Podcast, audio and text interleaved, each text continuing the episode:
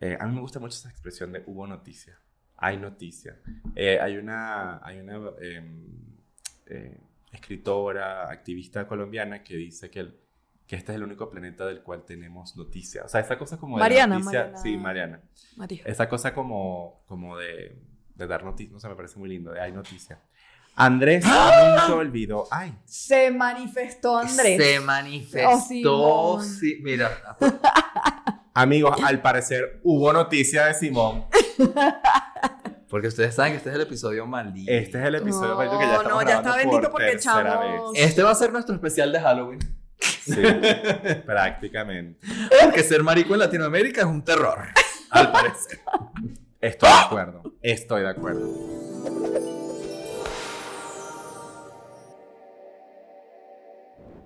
Pi, pi, pi, pi, pi, pi, pi. Pi, ni, ni, ni, ni, ni, ni. Suenan esos timbales. Ay, amigos, bienvenidos a la segunda parte de nuestro episodio dedicado al gran varón de Willy Colón.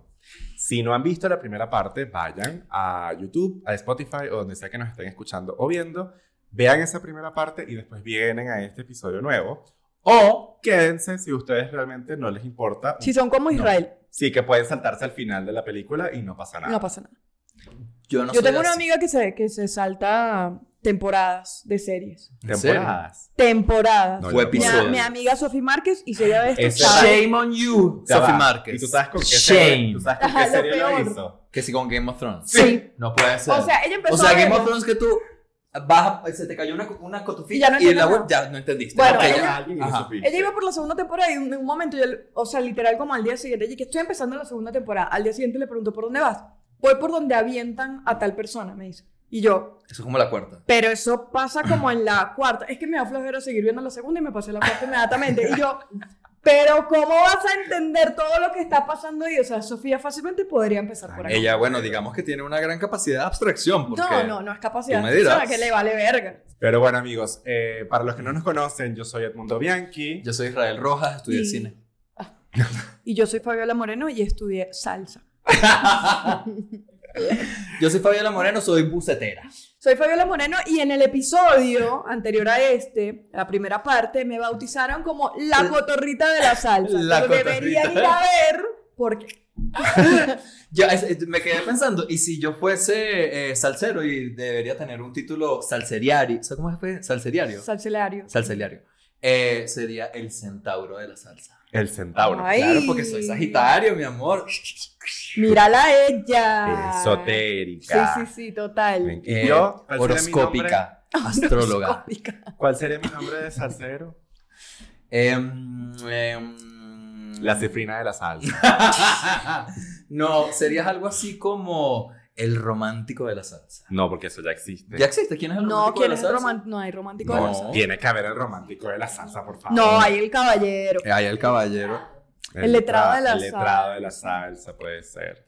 El storyteller de la salsa. Ya la jodí. Ay, Bueno, por eso, no, entonces, por eso no eres salsero. No, no puede Amigos. ser, no puede ser salsero. Eso Yo es en lo que verdad no pasa. puedo ser salsero. Yo soy muy. No la eh, fuerza. Yo soy muy girly pop para ser salsero. Es la verdad. Muchachita de la salsa. Pero les voy a decir algo, yo podría ser medio Nati Pelus. Que le meto un poquito a la salsa y me salgo, porque en verdad ese no es mi género. Mi género es, como hacen los Latin Grammys, alternativo, donde meten todas las cosas que ellos no saben cómo clasificar. Bueno, Entonces- entonces, es la Bjork de la salsa. La Billboard- La Me Billboard de la salsa. Me encantó. Sí. La yes. Billboard de la Amiguitos, miren, es más, les propongo algo. Se. Ustedes me dejan en los comentarios cuál quieren que sea su título salseriario y yo se los dejo, los bautizaré. Ok, me encantó. Porque soy muy bueno. en Bueno, amigos, en la primera parte del episodio estuvimos dando un poco de contexto, ¿no? Sobre el año en el que sale El Gran Varón, quién la compuso, qué significó esto para la carrera de Willy Colón, eh, qué significó para la narrativa del momento, ¿no? Del año 1989, que es cuando sale la canción. Y también ya empezamos el análisis de lo que es eh, La eh, canción. letra eh, y, y- y el inicio de una historia, porque además hay algo muy lindo de esta canción que es que es storyteller. Es súper storyteller. Y tú o sea, como storyteller te puedo pedir una, te puedo pedir una cosa. A ver, Tú que Wow. acabas de dar tu taller sobre la narrativa de la sirenita. Wow. Haznos un recap de lo que ha pasado en la canción durante sus dos primeras estrofas. favor. Pero así, pero tipo, plin, plin, plin, plin. El gran varón en 30 O sea, segundos. literal lo tienes que hacer en este ritmo. Pim, pim, pim, pim, pim, pim, pim. En el episodio anterior pudimos ver cómo Simón nació en un hospital a las 9.43 de la mañana ¿De con año? una ¿De carga año? profunda del año 56, con una carga profunda de expectativas y una carga profunda de lo que debía él cumplir en la sociedad y no solamente en la sociedad, sino ante los ojos de su padre, Andrés. Mm. Que no es Andrés Carne de Res. que no Eso es Andrés otra Carnes cosa. de Res, ni Andrés Cepeda. Entonces, Ni Carlos eh, Andrés Pérez. Simón crece en este entorno tóxico, violento, impositivo, eh, de, de mucha, de mucha carga eh, Agresiva. y, y como Cuadrada, sí, heteronormada. Severa. Heteronormada, Ajá. severa. O sea, una Latinoamérica Una Latinoamérica. del siglo XX. Una casa cualquiera de Latinoamérica. es Mi así. casa, la Quinta Lucía número 20, frente a la Placita Paz en Ciudad Bolívar. Coño, pero no digas ese tipo de cosas que después te ganas unos enemigos y te siguen a tu familia. No, No, porque esa esa casa, se vendió. Ah, ¿y te dieron esa plata de la herencia? No, Y no nos invitó. Ay, hay otra canción. esa es otra serie de Netflix. Esa es otra salsa, la herencia. Eh, después Simón, La herencia Bianchi. Simón decide irse al extranjero a estudiar o a vivir. Las dos cosas funcionan, sea cual sea. la- Como estos que están aquí. como como estos tres. aquí. ¿Se fueron a estudiar o vivir o simplemente a poder salir, a Sí. dejar salir su maricura? Que en este lugar en el extranjero, que por cierto, yo siempre me he imaginado que es París. Yo no sé por qué. Yo siempre me imaginé que era Nueva York. Yo también. York. Nueva. York. Más Nueva Porque York. además Willy Colón es de Nueva York. Sí. Ah, muy lindo eso, me gusta. A mí también. Yo quiero vivir en Nueva York también. Ok. Ay, no está lleno de ratas. güey. Ok, hermano. Está lleno- no, siempre ha estado lleno de ratas, amigo. Iba a ser un chiste políticamente correcto. Uno romantiza. Tú estás como, tú estás como el tweet este que salían los niños bailándose en unas piscinas en la calle de Nueva York y, y salió una, una caraja a decir que Sí, Francina si Frank Sinatra Ah, yo lo vi. viera esto", Amigues, y yo, pero "Ay, Dios ¿Ustedes mío". sabían que en Ciudad de México hay más ratas que en Nueva York? En Ciudad de México creo que son tres ratas por persona.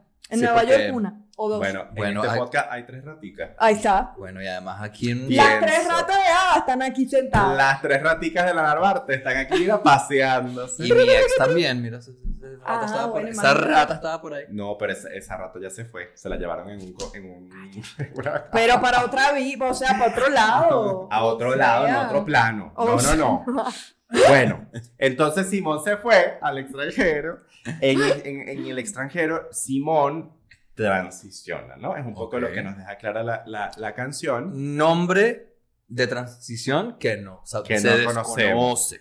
Dada la, la- la narrativa limitada de la canción, se siguen refiriendo a ella como Simón, que no es correcto, pero bueno, aquí estamos, es lo que es. Eso me lo decía mucho una profesora de cine en la universidad, me decía, el arte es lo que es. Uno no vaya a decir, me gustó, no, eso no importa, porque o, o yo hubiese hecho tal, no, eso es lo que es, y uno tiene que Ujú. evaluarlo y, y consumirlo por ¿Te lo que gusta o es. no te gusta? Eso sí. Ajá. ¿Te puede gustar o no te puede gustar? Entonces, eh, cambia la forma de caminar, usaba falda, lápiz labial y un carterón. Y aquí ocurre algo importante, amigos, un momento decisivo en la vida de Simón, ¿no? Y en la vida de Andrés, que es que su papá Andrés decide ir a visitarlo de sorpresa. Grave error. Y eh, Vaya que error. vaya qué error, y ahí se encuentra con la mujer, Un mujerón. un mujerón. También me imagino un mujerón. Yo Es me un imagino mujerón. demasiado mujerón. Mujerón. O sea, así tipo la veneno. Ajá, yo también. Veneno para tu piel. Un Bueno, mujerón, sin duda. Y ahí entonces, Simón, cuyo, vuelvo y repito, su nombre eh, real no lo sabemos, pero vamos a seguir refiriéndonos a, a- a ella como Simón porque no tenemos el otro nombre. Pero Simón se acerca a su papá y le dice, hola, ¿qué tal papá? ¿Cómo te va? No me conoces, yo soy Simón, yo soy tu hijo, el gran varón. Pam, pa, pa, pa, pa, pa, pa, pan. Kin. Pónmela. Y en esa, ¿cómo se llama? En, esa, en ese cliffhanger. Ajá. En ese cliffhanger dejamos al primer episodio y ahora vamos a seguir escuchando esta canción que dura 7 minutos. Taylor Swift, podrás.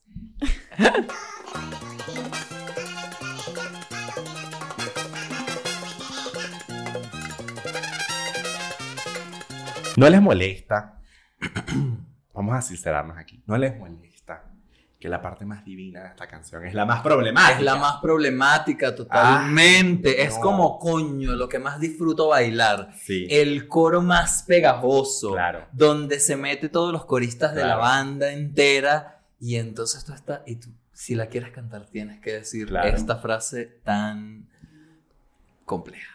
Este es el momento de la canción en donde cuando te tienen esa manito aquí pegadita en la espalda y ese... Como porque, si claro, te pusieran un alfiler. ¡tac! te clavan esa como, Eh, no como la epidural. ¡Ah! Cualquiera. Te ponen la epidural, amigos, y usted deja de sentir esos pies. y te cargan. taca, taca, taca, taca. Eso es divino. Bueno, a todos los demás, porque alguien para que te cargue a ti. divino. Se ha visto. ¿Sí? Se ha visto. A mi amigo Anthony, que está ahorita en Caracas, un beso. Entonces, no se puede corregir a la naturaleza. Que yo creo, amigos, que además esto es una cosa como ese, ese... A ver, todos nuestros padres, para reconocernos a nosotros como personas homosexuales que somos, tuvieron que atravesar un umbral, ¿no? Ese umbral tiene, no sé, unos 17 kilómetros, ¿ok? En el kilómetro 3, 4, 5 está esta cosa que se llama la resignación, ¿no? Es Que no es lo- aceptación, Sí, es no, resignación. Ya fue así. En donde ellos dicen no se puede corregir a la naturaleza. Es, él nació así porque también es una forma de ellos de sacudirse la culpa. La culpa, claro. Porque en mi casa, y no sé si pasó en su casa, empezó, no, esto fue culpa tuya. Claro, claro, No, claro. esto fue La culpa tuya repartición por de andarlo culpa. cuidándolo mucho. Esto fue culpa tuya por no pasar tiempo con él. Esto fue culpa. O sea, ya empiezan a ver de quién es la culpa de que uno, de que uno decidió. Yo tengo el recuerdo de cuando yo salí del closet, mi papá diciéndole a mi mamá, fue tu culpa porque tú la dejaste tener esas amigas. Ajá, Y dije, ¿qué? ¿What? Claro. No tenga amigas para que no se haga lesbiana. En, en mi caso, yo no tuve que salir del closet. Era como tácito en mi casa. Eh, y afortunadamente mis papás nunca se tuvieron que echar la culpa, pero yo sé que yo soy como un 0,01% Claro. Sí, una excepción. 1% de la población homosexual. Sí, una excepción. Pero está esa cosa de no se puede corregir la naturaleza, es como un mantra. Como una frase que, que- ellos empiezan a Y que repetir. también es como un intento, en el caso de la canción, es un intento de, de decir, bueno, o sea, porque ¿qué es la naturaleza? Lo natural, lo, que, lo que es así. Es un intento de, no puedes cambiar esto. O sea, yo me acuerdo que mi mamá, cuando yo salí del closet, que además tuvimos que ir a dos psicólogos, no a uno, sino a dos, porque el primero era gay y eso no le convenció a ella, obvio. Ay, claro. Y el segundo le dio como una frase que decía como, No se puede corregir naturaleza. no, decía algo como que no intentes, eh, acepta lo que no puedes cambiar, algo así. Ujú. Era como un proverbio de la Biblia, Es, algo es así. parte de un salmo que dice, eh, es uno de los discos de Shania O'Connor. Y, y mi mamá esa frasecita la anotó en una hoja y la pegó en la pared, para en, en la puerta, para leerla todos los días. Ujú. Es algo así como que give me the will to... Ajá, eh, um, Dame el poder para cambiar. Ajá, dame el esa- poder para, para aceptar lo que no lo puedo que no cambiar. puedo cambiar.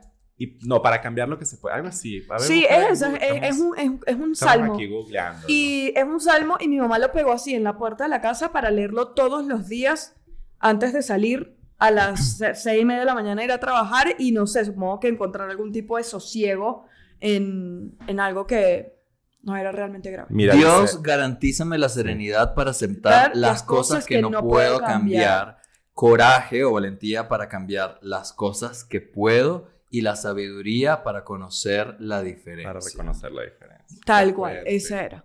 Es lindo esa, eh, esa, esa oración. Eh, pero bueno, eso un poco es lo que siento de no se puede corregir a la naturaleza, es como me, me lleva a, a eso, a la... a este, esto, esto es así. Que yo siento que, digamos como que esta frase empieza muy bien. Claro. o sea, es porque obviamente es dándole un mensaje de aceptación a toda esa gente de, pues, es así. O sea, es la naturaleza de esta persona. Lo problemático viene en la imagen que ahí sí perpetúa a la homosexualidad como lo que está Algo torcido, malo, claro. como lo que se sale de la regla, lo que se sale de la normalidad, en el de eh, palo que nace doblado, jamás su tronco endereza. Que ya la frase anterior también tiene su, su dosis de, de, Ah, de algo raro porque corregir. Corregir, exacto. Corregir ya significa que hay algo que está correcto y algo incorrecto. Que está incorrecto, ¿no? Entonces, exacto. como yo soy es incorrecto, pero como es natural, no puedes intentar corregirlo. No Claro. puedes convertirlo en algo correcto. Sí, pero fíjate que yo más bien como que toda esa primera parte siempre he, eh, lo he leído como no puedes ir en contra, entendiendo el catolicismo de esta gente, como que no puedes cambiar lo que, Lo que Dios así dispuso. ¿no? Como que Sí, el, el- creador de todo esto es Dios, ¿no? Sí. Entonces siempre le, le he dado como una de esas connotaciones. Yo soy cero Sí, y el problema para mí de palo que no se doblado jamás su tronco endereza radica en el tema de que mm, todos los palos no son doblados, o sea, no hay, no hay palo recto en los árboles. Entonces es como, ¿por qué te estás fijando como en uno que es el que nace doblado si todos son, todos tienen una forma diferente? ¿Sabes? Ahí es donde está el Mm, pedo. de sí, la- del- El problema, dices. ¿Y el problema de Arjona? ¿Dónde está? el problema no fue hallarte, por ejemplo. Canción que vamos a analizar en algún momento en este podcast. ¿El problema cuál fue? ¿Cuál es? Olvidarte. Mm. Mm, qué duro. Bueno, seguimos, ¿no? Se dejó llevar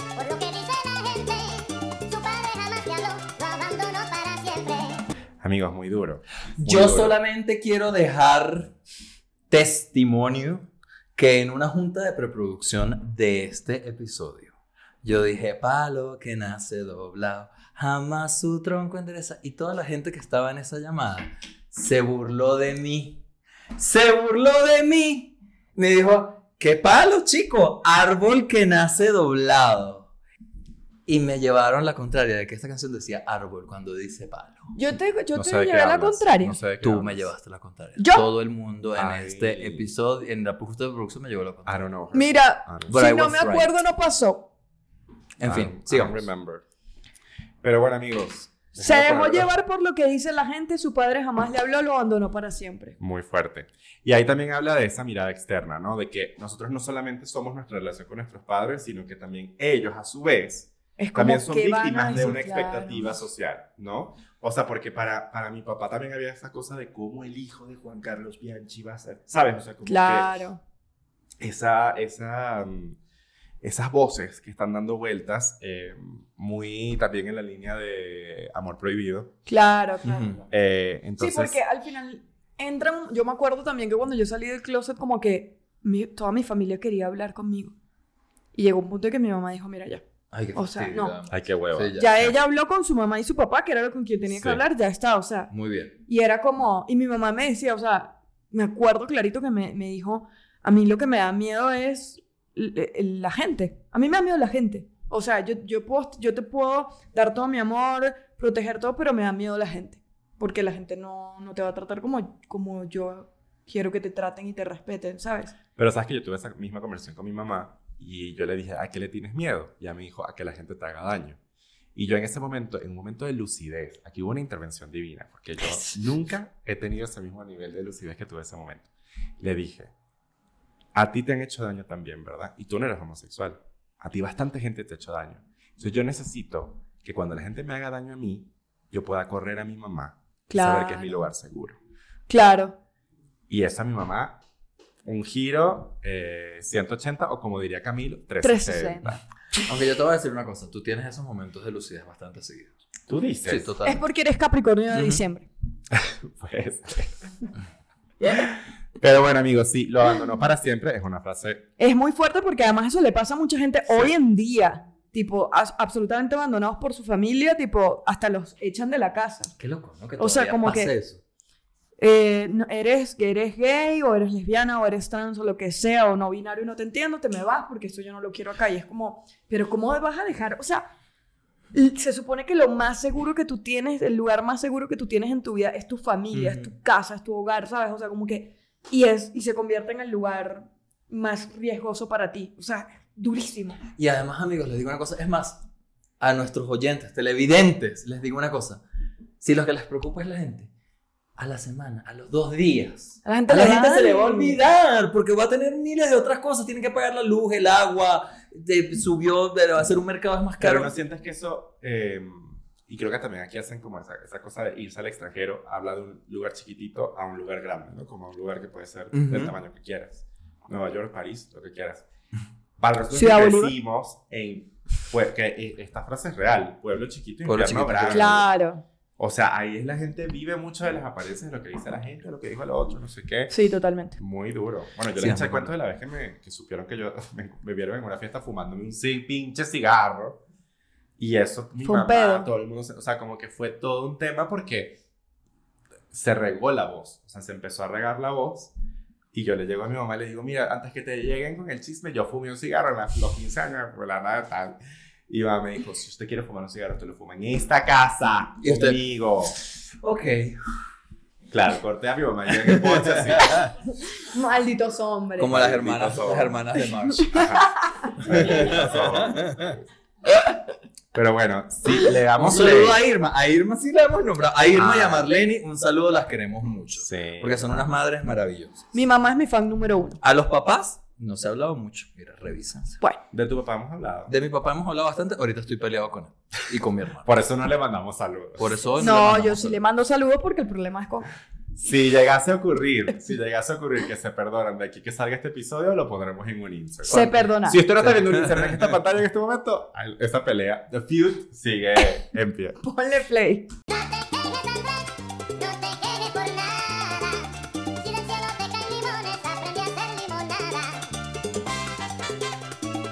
Fíjense, a mí esta frase, estuve a punto de parar la grabación, y de parar la canción. Yo vi, yo con ¡No!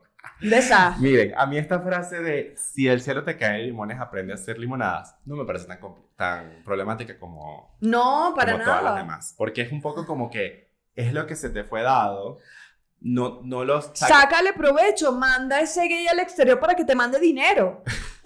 Además, amigos, yo les voy a decir una cosa.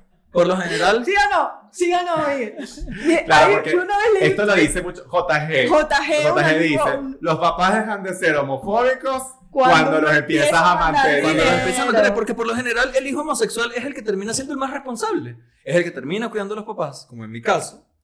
Y, el y hijo mandando el más plata. El Mientras que vaya manda mandando plata, plata es como, bueno, el que probablemente sea gay. El que probablemente tenga un mejor poder adquisitivo porque no tiene hijos, porque entonces, bueno, la plata que se gana es para... eh, Para ir al sauna. para- no, mentira. para- Mira, ve, ve nuestra, nuestra productora, que hoy, bueno, nuestro episodio de hoy nos está produciendo nuestra amiga oído absoluto, Ada Oderman. Nominada al gran. Latin Grammy nominee, pero nuestra productora, eh, aplausos, aplausos en el estudio.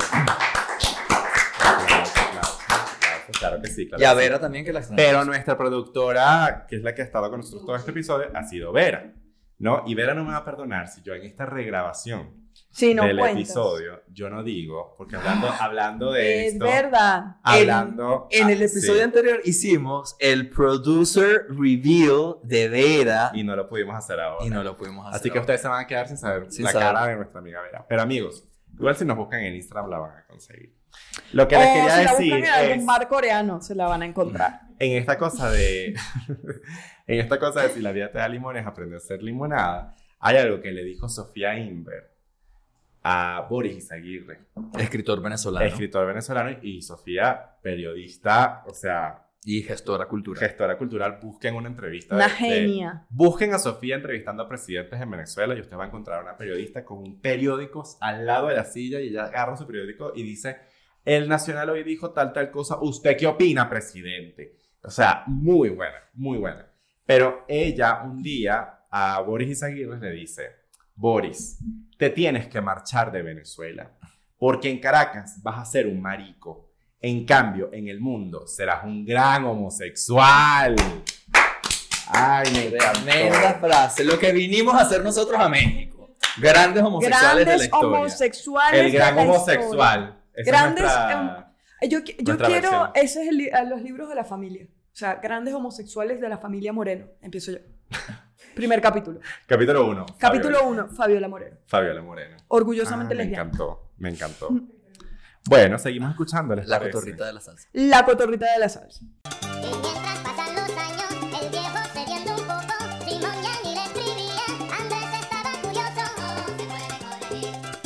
Ay, amigos, muy ¿Cómo fuerte. Simón le va a escribir si Andrés le dejó de hablar? Sí. O sea, Porque además eso pasa mucho.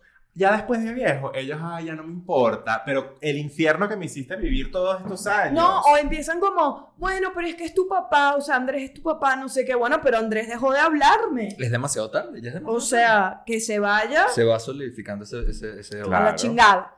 Entonces, y mientras pasan los años, el viejo cediendo un poco, Simón ya ni le escribía, Andrés estaba furioso. Pero es que, ¿cómo no va a estar furioso? O sea, ¿cómo le va a escribir? Claro, Obviamente. ah, ya a Simón le vale, le vale. Le vale. No, ay, yo no quiero no hablar es- con mi papá, sí. qué flojera. Sí, porque él renunció a sus responsabilidades como padre. Porque Claro. si, usted, si usted me está imponiendo a mí unas responsabilidades dentro de la sociedad y una expectativa, no sé qué, yo también tengo unas expectativas de usted como papá. Ajá. Ajá. Ajá. Y aquí empezamos verdad. a sacar trapitos así de nuestros papás. Porque No mi me- papá, por ejemplo, Ay, no. Me toca en esta mm, cuerda que estoy ahorita molesto con mi papá. Ay, yo, yo estoy, eh, para el momento que se está grabando este podcast, yo estoy a tres días de ver a mi papá por primera vez en siete años. Uy, y vas a llegar con este mujerón que ahora eres. Con mi carterón. Eh, ¿Cómo, mi cartera de y lo. ¿Cómo es que yo canto la canción? Ay, culote siempre en un flow cabrón. ay, mi madre. Ay, papá, perdón. Ajá, seguimos escuchando. Mi papá es el mundo escribiendo el episodio.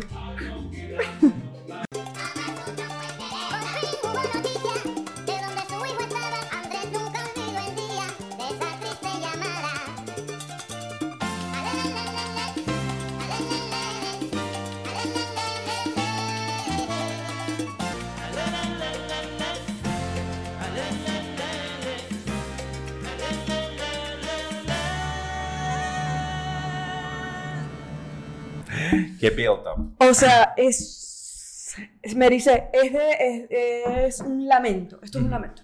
Em, Está el lelele. yo te pediría además dejar el alelele porque es un trademark de la música de Willy Colón. Ujú. Es algo que él suele hacer en varias Ujú. canciones. el alelelelele. Entonces, este, este último verso, antes de, de, del momento climático de la canción, cierra diciendo, por fin hubo noticias de donde su hijo estaba. Eh, a mí me gusta mucho esa expresión de hubo noticias. Hay noticias. Eh, hay una, hay una em, eh, escritora, activista colombiana que dice que, el- que este es el único planeta del cual tenemos noticias. O sea, esa cosa como de Mariana, noticia- Mariana. Sí, Mariana. María. Esa cosa como, como de, de dar noticias, no sé, me parece muy lindo, de hay noticias. Andrés nunca olvidó, ay, Se manifestó Andrés. Se Oh, manifestó. Simón. sí, mira, amigos, al parecer hubo noticia de Simón. porque ustedes saben que este es el episodio maldito. Este es el episodio No, maldito que ya estamos no, ya está bendito por porque tercera echamos- vez. Este va a ser nuestro especial de Halloween. Sí, prácticamente. Porque ser marico en Latinoamérica es un terror. Al parecer. Estoy de acuerdo, estoy de acuerdo. Nunca he dicho algo tan... Tan cierto, Tan cierto. Listo. Sí. El especial de Halloween. Estoy lleno, estoy Entonces. lleno de frases citables. Por fin hubo noticias de dónde su hijo estaba. Andrés nunca olvidó el día de esa triste llamada.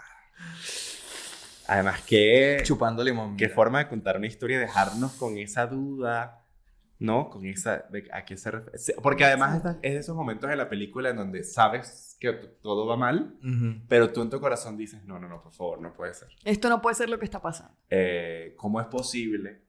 ¿Cómo es posible este suceso?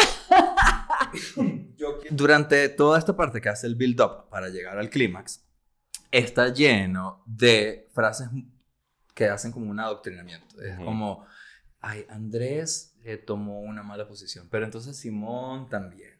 Pe- ¿Sabes? Hay como un tema ahí como mucho de señalar ciertas cosas Es de la interesante sociedad. que lo veas así porque fíjate que yo más bien lo veo al revés. Lo veo muy como, como muy, Andrés, ¿qué esperabas? Es la sensación que yo veo desde la letra. Es como, o sea, eh, ap- aprende, si del cielo te caen limones, aprende a hacer limonada.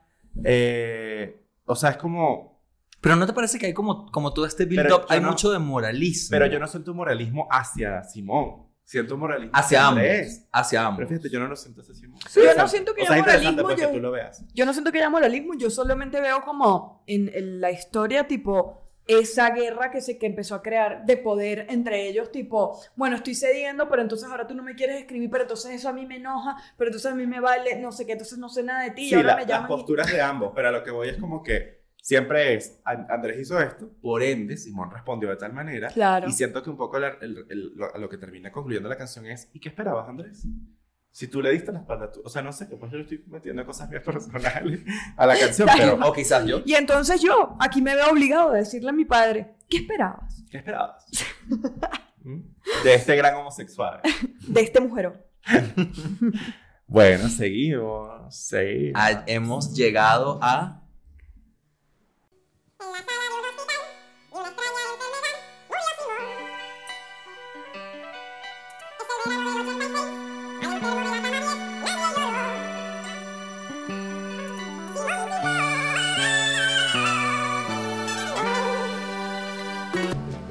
Vamos, que en Latinoamérica morirse es una fiesta. Amigos, es muy fuerte porque además, sé que ya lo dijimos en un momento de, de, De, que, de algunas de las tres grabaciones. las tres grabaciones, de que en verdad nunca se refieren a Simón como mujer, sola, excepto en un solo momento de la Claro. canción. Pero incluso hasta el- su lecho de muerte, eh, al, Al enfermo de la cama 10, o sea, es como, ay, es una mujer, o sea, ya es como que ya... Claro. Pero también recuerda que en esa época quizás esa conversación acerca de el género y de, Sí, el de, reconocimiento de del género. reconocerse como un género todavía no estaba tan abierto. No, por eso no estaba, pero a lo que voy es como que, wow, qué duro que hasta, hasta en tu lecho de muerte. Sí, no ya te reconocen. No te reconocen, no te ven. Nadie te ve por lo que tú siempre eh, Que hay una, hay una de las cosas que yo siempre, cuando tengo estas conversaciones con, con personas que de pronto no entienden la importancia de respetar la identidad de género de la otra persona, siempre digo, imagínate que a ti alguien, no sé, te llamas Pedro, y alguien viene y te dice, pero es que yo quiero que te llame José. Jo- José. Y que, pero es que yo me llamo Pedro, porque tú me vas a decir José. Bueno, pues a mí me da la gana decirte José, pero mi nombre es Pedro. O sea, yo creo que no hay nada más preciado que tu identidad. Y como que ante todo, o sea, yo creo que el respeto comienza en yo respeto lo que, lo que tú eres acá, ¿sabes? Y eso parte de, bueno, tu identidad de género, tu nombre, cómo, cómo te gusta a ti que se refieran a, eh, a ti. Entonces, si ya vulneramos eso, de ahí en adelante, Es una deshumanización. es una deshumanización completamente de esa persona. O sea, ignorar la, la, la identidad de género de una persona, eh, o la identidad en general, ni siquiera me voy a poner en género. Lo o sea, estás negando. lo estás persona. invisibilizando. Es como, no me importa, no me importa tu existencia. Yo quiero que seas Luis. No me importa, no me importa lo que pienses, lo que sientes, nada. Entonces es muy agresivo, es muy violento. eh, y, y esa es la palabra, deshumanizante. Totalmente. Y esta es, bueno, la imagen muy fuerte en la sala de un hospital de una extraña enfermedad murió Simón, que lo hablábamos también en el primer episodio de cómo el VIH era considerado como el cáncer de los gays. Sí. O sea, nadie sabía, la- nadie sabía ni siquiera cómo se transmitía el VIH, o sea, no había un entendimiento real. Ah, y bueno, eh, a esto rescatamos, por ejemplo, esa imagen tan poderosa de la princesa Diana Ujú. eh, atreviéndose, o sea, como quitarse un guante y darle la mano a un, a un paciente. Porque fue solamente darle la mano, ¿no? Así que, la no fue un beso siquiera, ¿no? Hasta- darle la mano. creo no, que se sentó como que la agarró mano. la mano y le abrazó luego, creo. ¿No? Algo así. Pero, pero ese simple gesto para, la, para el mundo en ese momento fue un sacudón, o sea, fue, fue muy revolucionario. Claro. Y de hecho también, tipo, imagina, piensen, piensen en esto. Desde 1981, digamos que había salido a la luz la problemática de la pandemia del VIH-Sida. Ujú. 1989 sale esta canción. Hasta 1991, saben que el primero de diciembre sí. es el día El de día de- la visibilidad y Ah. concientización Del eh, VIH. VIH-Sida. Eh, hasta 1991 fue el primer año en el que la ONU, después de largas y largas, largas conversaciones y debates, se permitió eh, que el, el primero de diciembre fuese oficialmente ese día. Claro. Qué loco. Después de unas conversaciones súper enconosas. Bueno, también recordamos que hasta, no sé hasta qué año, como creo que fue el 90 y algo, la homosexualidad seguía siendo vista como una, una enfermedad. Sí. Estaba en el Entonces- libro de enfermedades mentales. Una enfermedad mental. Ahora imagínate sumarle a eso, a una enfermedad como la homosexualidad, sumarle otra enfermedad desconocida que es el VIH. O sea, amigos, lo vivimos ahorita con la pandemia. Nosotros entrábamos a los supermercados y nos desinfectábamos los zapatos como si eso iba a ayudar a algo. Mm. No, y yo lo hice, en verdad me gustaba. Pero no por el tema de la pandemia en sí misma, sino porque una vez se tiene que desinfectar los zapatos, porque uno pisa cualquier cantidad de cosas. Pero tendrías calle. que desinfectar Pero absolutamente sí, a todo. todo. Para hablar del tema del COVID, es lo que digo, pero Una cosa que retomo lo que les decía del intro. Esta canción termina, digamos, melódicamente muy similar a A como como- inicia. Pero Sin el sonido de los elementos Sí. que en el intro remitían sonoramente a una canción de cuna, ahora aquí se convierten en una marcha fúnebre. Bueno, con esto cerramos el episodio, porque ¿qué más hay que decir? Ya no tenemos nada Con que una decir, cosa tan poderosa como esa. No, no, vale, si tenemos que Nos decir... queda todavía una partecita de la canción. Yo te diría que la leas. Ok, vamos a hacer una lectura dramatizada de lo que viene siendo ya estos últimos versos. En efecto, lo que dice Israel de cómo termina la canción es realmente cómo termina la historia. Porque aquí vuelve otra vez como a subir eh, para ese cierre más al cero, un poco Sí. para complacer al- al- a los bailarines. Moralista. ¿no? Entonces viene, no se puede corregir la naturaleza, para lo que nace doblaba jamás otra cuandereza, se sigue repitiendo. Eh, pero entonces aquí vienen esos, lo que yo llamaría como inserts, pero capaz eh, alguien nos puede decir más, pero como esos pequeños, Reflexiones. esas modificaciones de, de los versos que venimos, o sea, no es Ah, el mismo sí. verso repitiéndose una y otra Creo vez. que, creo que en la música es como estribillo. Son como estribillos. Pero ¿cómo se llamaría en el caso? Ay, te- te- tenemos que googlearlo. Pero ¿cómo se llamaría en el caso en cuando el estribillo Ah. se modifica a sí mismo cada vez que lo vas a No tengo ni idea. es, es un recurso dentro del estribillo. Tenemos un una, una música acá, pero no nos Pero- está dando la respuesta. Claro. ¿no? Si usted tiene la respuesta, déjelo en Coméntelo. los comentarios. Coméntelo. Pero entonces, Está pensando. el, el cierre de estos estribillos, eh, de este estribillo finales dice, hay que tener compasión, basta ya de moraleja, en El- que es el que esté libre de pecado, que tire la primera piedra.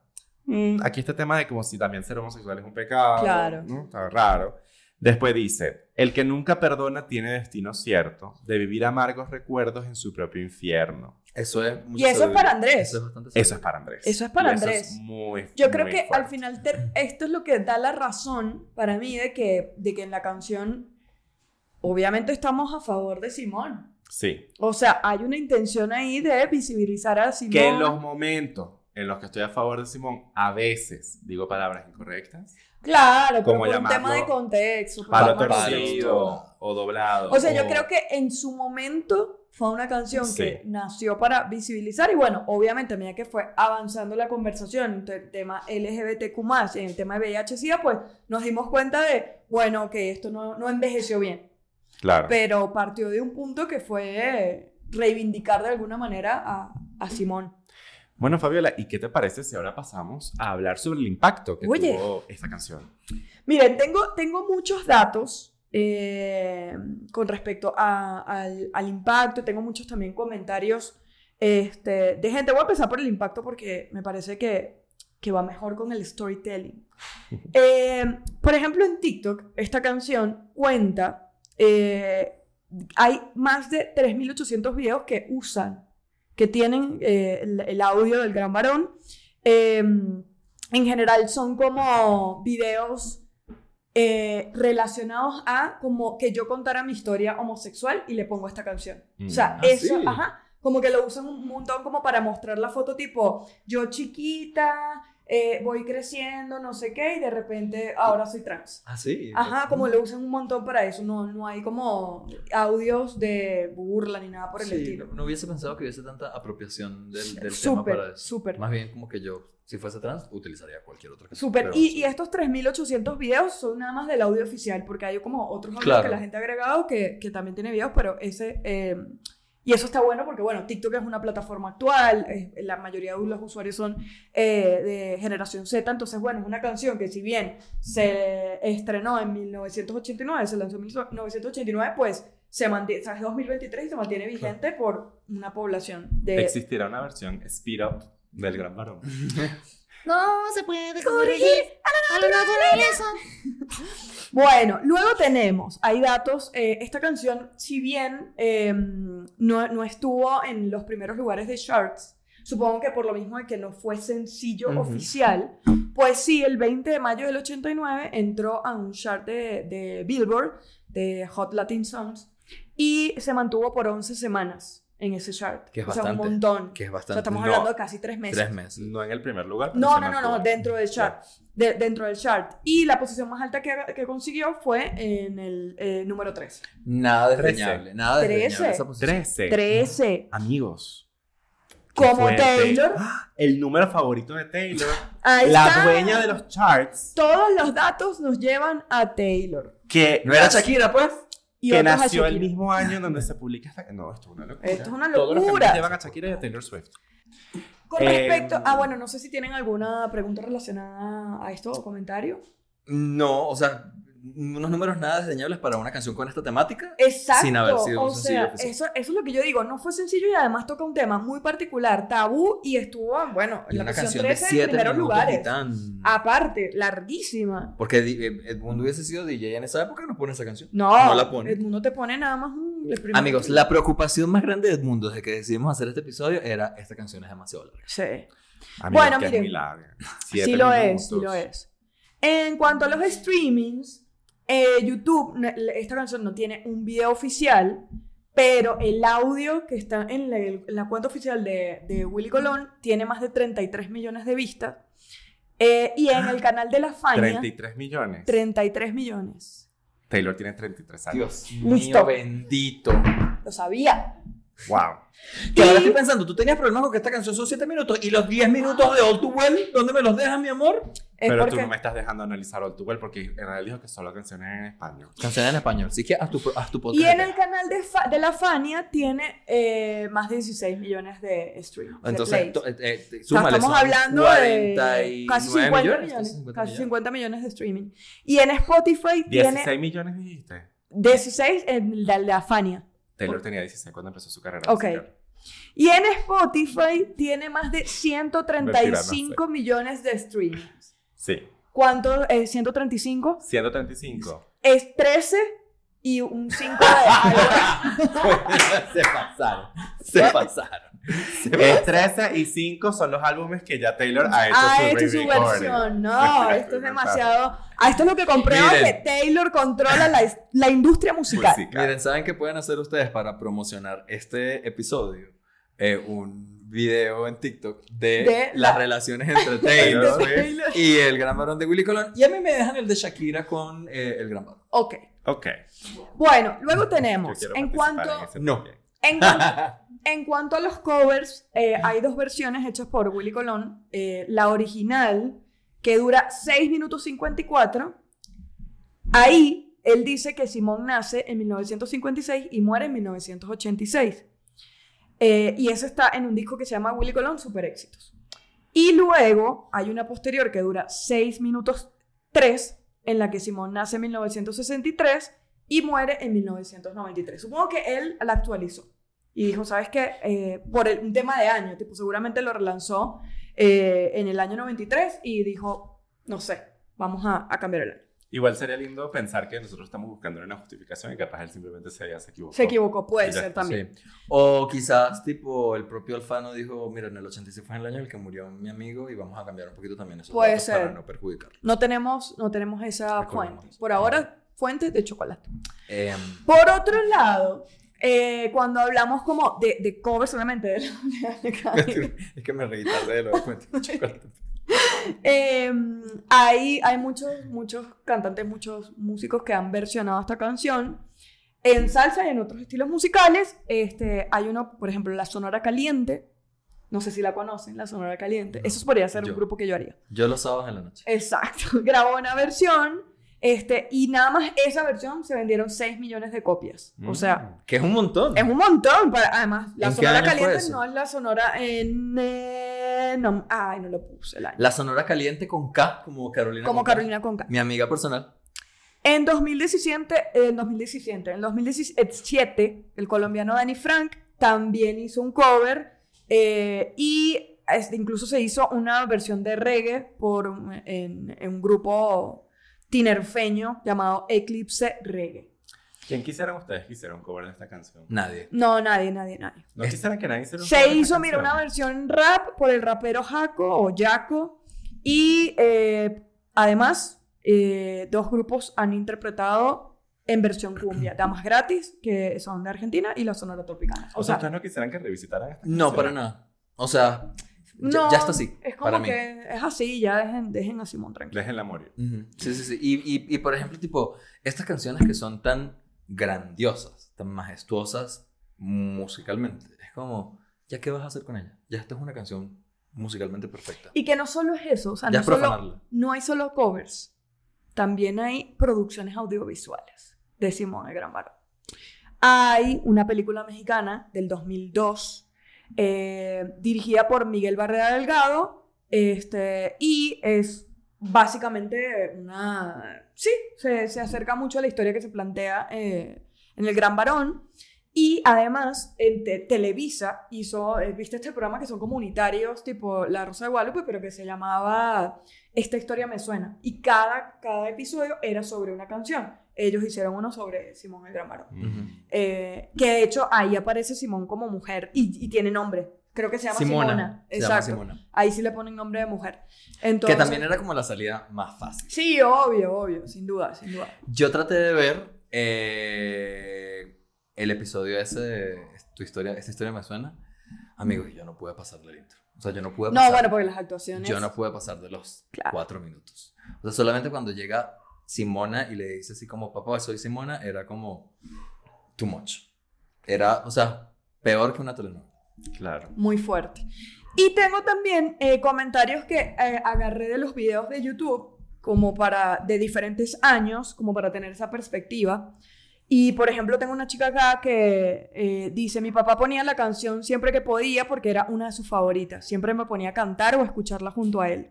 Recuerdo que cuando tenía ocho años le pregunté a mi papá qué significaba la canción.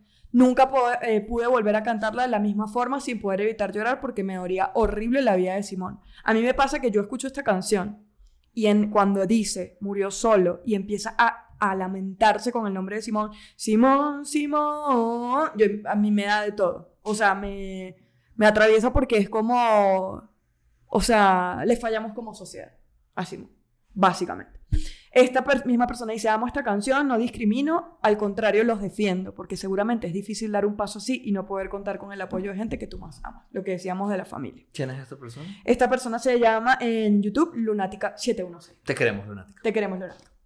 Tenemos otra persona acá que dice, a mí me ha dado mucha tristeza esta canción de niño porque decía que hizo, ¿qué hizo Simón para morir solo? Mm. ¿Sabes? O sea, al final es como lo está culpabilizando, tipo, moriste solo por gay, por Claro. transexual. Eh, y dice, yo nunca le vi lo malo a Simón. Mi vida. Ah, ¿Quién es? Eh, Dumbstorm. Dumpster. Dumbstorm. Te creo. Eh, Black Thunder dice, me recuerda mucho a mi tía, era una mujer transexual, lamentable, eh, la vida no fue justa y murió asesinada como muchas más. Siempre la recordaré como una- la persona trabajadora que fue. Eso es otra cosa. Eh, un dato que, que aprendí gracias a Wendy y es que la, la, la, el- el- la longevidad, el promedio de vida de una persona transexual es de 33 años. Como Jesucristo. Eh, exacto. Y como, no, iba a decir como Taylor, pero ya Taylor. ya no se va a morir. No, porque digo, ya no tiene 33. Ah. Ya pasó los 34. Claro. Eh, Es muy corto. Es muy corto, ¿por qué? Porque la mayoría de las personas transexuales, y sobre todo de las mujeres transexuales, no tienen oportunidades. O sea, ¿y qué les toca hacer? Prostituirse. ¿Y qué más peligroso que una mujer transexual en una calle prostituyéndose? O sea, eso es la muerte persiguiéndote, ¿sabes? Entonces, eso es muy duro. Eh, anécdotas, o sea, de este tipo de gente que, que de alguna manera la acompañó eh, en fiestas y que le cambió la perspectiva, entenderlo, infinitas. Tengo una persona acá que dice, estoy eh, técnicamente al inicio de mi transición, considerando seriamente usar el nombre de Simón por esta canción. Mucha Ah. suerte a la banda trans y aliada que regresa a este temazo. Me... Simón, te mandamos un abrazo y te acompañamos en tu transición. Total. Y tengo uno, antes de contar una anécdota que tiene que ver con mi familia, de esta persona dice, en mi familia tengo un Simón, es mi hijastro.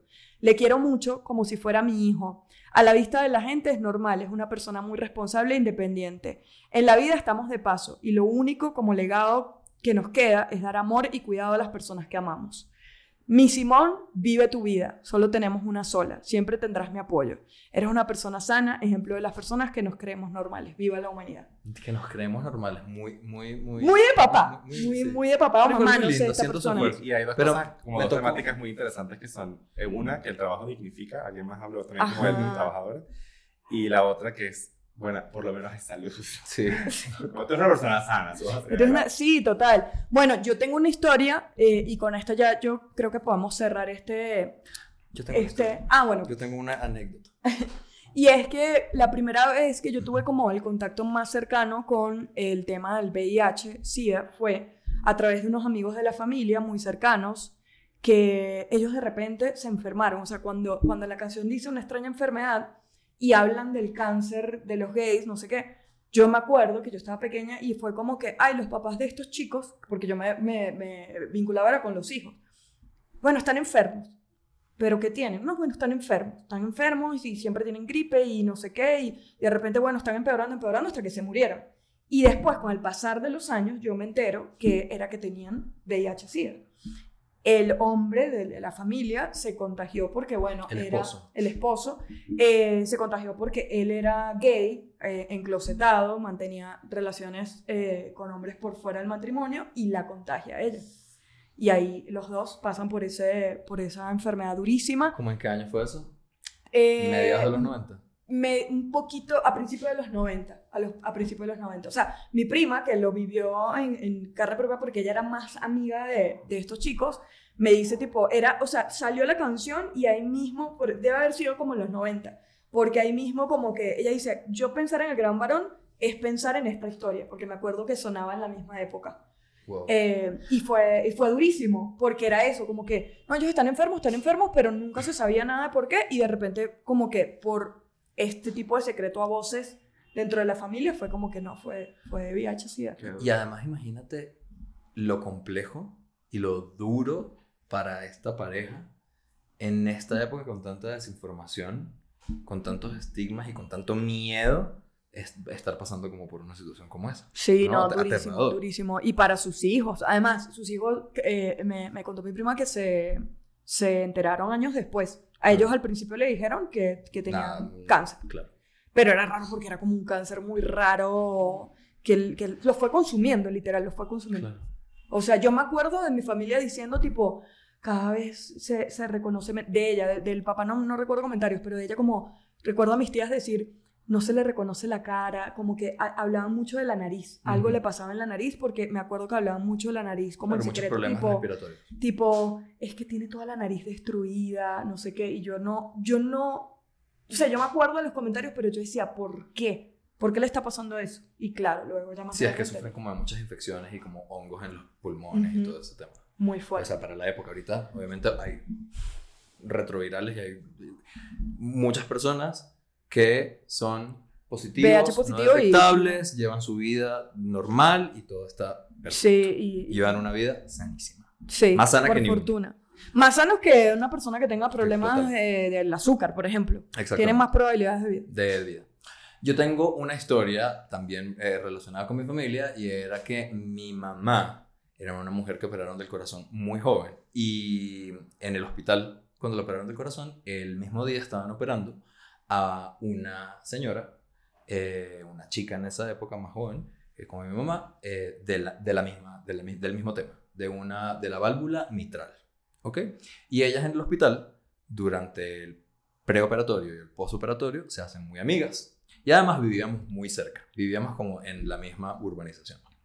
Eh, y esta familia tenía dos hijos y una hija. Eh, y bueno, para esa época estaba solamente yo. Y eh, su hijo mayor eh, era un niño que era evidentemente homosexual, desde chiquito. Chiquito. Se le nota. Y, y- y- y yo recuerdo crecer y con, la, con la opinión a mi alrededor de el hijo de esta señora es marico. Claro. Se le nota, justamente, se le nota desde chiquito. O, o- o estos comentarios de cuando sea grande va a ser marico. Total. Porque cuando eres niño se te nota, pero todavía no lo eres. Claro. Eh, y así pasó, este, y yo recuerdo mucho, eh, como todo, la, la conversación alrededor de ella sufre mucho por el hijo. Eh, ellos sufren mucho por el hijo. Este, recuerdo mucho de ellos venir a fiestas a mi casa y venían todos menos el hijo. Wow. Yo no sé si era porque él quizás elegía quedarse en la casa, quizás para poder ser durante un, un- un rato, Puede ser. eh, o quizás que era para no ser señalado, para que evitar como todos esos, eh, a todos esos comentarios, no sé si más bien era una decisión del papá. Yo siempre veía que había mucho más aceptación y amor por parte de ella que del papá. O sea, yo sí sentía que al papá le costaba mucho más. Sí. ¿Ok? Eh, um, y siempre recuerdo la, la los comentarios de mi mamá como, ella ama a su hijo, sin importar lo que pase. Eh, recuerdo ver a este chico en su momento eh, creciendo como ya de 14, 15 años y cada vez siendo como mucho más abierto con su homosexualidad. En un pueblo de 2.000 personas Sí. muy pequeño. Eh, y eh, la conversación en ese momento ya era en torno de, viste, si era marico. Claro. Eh, Eso y- se sabía. Ajá. Típico. Y un momento, en algún momento ya yo tendría que como 12 años, esta persona sería como quizás unos 4 años mayor que yo. Eh, ah, y además yo estudiaba con su hermano, el que, el que venía, y su hermano, el que estudiaba conmigo, era malandro, Ay. jugaba fútbol, iba y besaba a las muchachitas, les levantaba la falda, o sea, todo lo contrario. Pero también recuerdo mucho a este eh, hijo eh, que seguía defendiendo mucho a su hermano Mi vida. mayor, porque obviamente pues le hacían bullying y todo lo demás. Eh, y este muchacho en algún momento se desaparece. Se desaparece de poner carteles en el pueblo no. buscándolo, buscándolo. Eh, la policía investigando, porque además yo vivía en la frontera entre Venezuela y Colombia, entonces buscando en la parte venezolana y también buscando en la parte colombiana. ¿Quién lo había visto por última vez? Yo no sé qué. qué Y la familia, o sea, fue la que inició la búsqueda. La familia inició la búsqueda todo este rollo. Y a esa familia, o sea, destrozada. Destrozada con la desaparición de este. De este. Pasan los años. Esta familia en algún momento se. eh, asume que su, su- su hijo se desapareció. Se desapareció, se desapareció. No sé cuántos años pasaron. Reaparece. Convertida en un Mujerón. Mujerón. Mujerón. Increíble. Hermosa. Hermosa. Tetas. Caras. Porque además, yo recuerdo mucho. Era, siempre fue un chico con unas facciones. Su mamá era muy bella. Unas facciones muy parecidas a su mamá. Muy delicadas. Como con unos ojos rasgaditos, achinaditos, así. La piel perfecta. Todo. Un poquito como yo. Eh, y entonces, imagínate, este Sure. mujerón, cuerpazo, pelo largo como está por aquí, vestida maravillosa. No, obviamente no voy a decir ni su dead name ni su nombre después, porque ahorita en esto tampoco lo recuerdo. Con dinero, además, con mucho dinero. Wow. Volvió en una camionetota con Buchona. buchona, con un equipo de sonido a todo volumen, tenía camioneta, tenía moto. O sea, era tan guapa que era tan guapa como su hermanita menor, que ella tenía como 15, 16 años. Guapísima. Los hombres Enloquecido. del pueblo, enloquecidos con esta mujer, llegaba a un lugar, le brindaban taragos, la sacaban a pasear. Y sabían que era trans. sabían que era esta mujer trans operada completamente, o sea, fully Ah, se transition, o sea, completamente. Wow. Y eras eh, cis-passing. Eh, como- o sea, que si, que si se hacía pasar por mujer cis. No, o sea, como... Perdón, di- perdón mi ignorancia. No, no, no, no. Cuando, o sea, entiendo que cuando dicen cis-passing es que eh, pasa por una mujer cis. pasaba por una mujer cis. O sea, tú no sabías que era eh, esta historia y los hombres pensaban que era una mujer Claro. eh, eh, eh, eh, biológicamente. Sí, no. Eh, le compró la casa donde vivían los papás, le arregló la casa a los papás. Les- eh, la casa la convirtió como en un edificio así para, como para que cada piso lo tuviera un hermano y abajo vivieran los papás, todo, yo no sé qué, qué tal. O sea, esa mujer regresó a dar la cara por esa y familia. dio plata. ¿Y quién la va a juzgar si estaba dando plata? ¿Quién la va a ver si le está dando plata? Esta mujer, obviamente ella decía, tipo, claro, para mí era muy difícil porque a mí se me fue un hijo y me regresó, un- me, me vol- me volvió una hija. Claro. Y ahora tengo dos hijas y un hijo. Y un hijo, claro. Pero igual ella siempre amó a, este, a, este- a, este- a este- esta este mujer, a, su hija. Eh, um, al que siempre igual le costó fue al papá. Claro.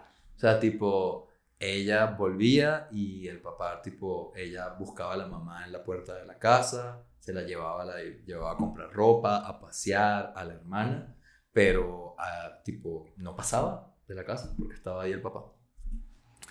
Y después se volvió a desaparecer, se volvió, duró un tiempo en el pueblo, este, volvió locos a un montón de hombres, me imagino que se agarró un montón de Rompió hombres. Amiga, muy bien, corazones. mejor te agarrado a todos los hombres de ese pueblo. Eh, um, Mi papá incluso, mi papá tenía una foto de esta chica en la casa porque decía, esta mujer es preciosa. Y mi papá la veía y le decía, mi amor, usted sí está bella. mi papá la quería mucho. Eh, y mi familia, pues, que también como que eran amigos de ella, hablaban con ella, todo. En algún momento en la casa vendíamos como cerveza y llegaba ella y le brindaba a la gente, iba con algún date, algún novio y todo ese rollo. Se desapareció un tiempo y murió. No. Dicen, dicen que se desapareció pues porque justamente también eh, se había contagiado de, de VIH-Sida y por complicaciones de la, de la, del, del virus, este, se fue a morir a otro lugar. Sí, y que- tipo, en algún momento llamaron a la familia, se enteraron, no sé si, si llegaron ya para los finales o ya para el funeral, y falleció muy joven. Sí, es que yo siento que, bueno, Sí, siento no es una realidad para esa época, pues la gente eh, con VIH-Sida moría así. Y ojo, y esto fue principios de los 2000. Bueno, no, no, no tan lejos. Pero sí, ahora es que. Y todavía, todavía hay mucho, mucha. eh, estigma eh, con el VIH. Yo, yo he tenido conversaciones en donde hay gente que, que se refiere al VIH como SIDA inmediatamente. Y es como, yo digo, pero estamos en 2023, porque la gente dice SIDA. Es VIH, SIDA es el término de la enfermedad. O que todavía Pero- utilizan ese término para eh, eh, em, hacerle daño a alguien. Sí, ¿no? claro, Para, para, sí, sí, sí. pa- para utilizarlo como una grosería, para utilizarlo como una eh, afrenta hacia una Sí, y, Sí. y es muy loco porque es como todavía falta un montón. Ujú. Todavía falta un montón a pesar de que hay tratamientos, de que la, la- la calidad de vida está garantizada un montón. eh, hay gente que no lo sabe. Hay gente que no lo sabe y piensa, piensa que eso sigue siendo lo peor que te puede pasar y no. Ujú. Igual también pasa ahora que hay más personas que se identifican como heterosexual que son VIH positivo que las Sí. personas que Ah, se eso identifican también. como homosexual.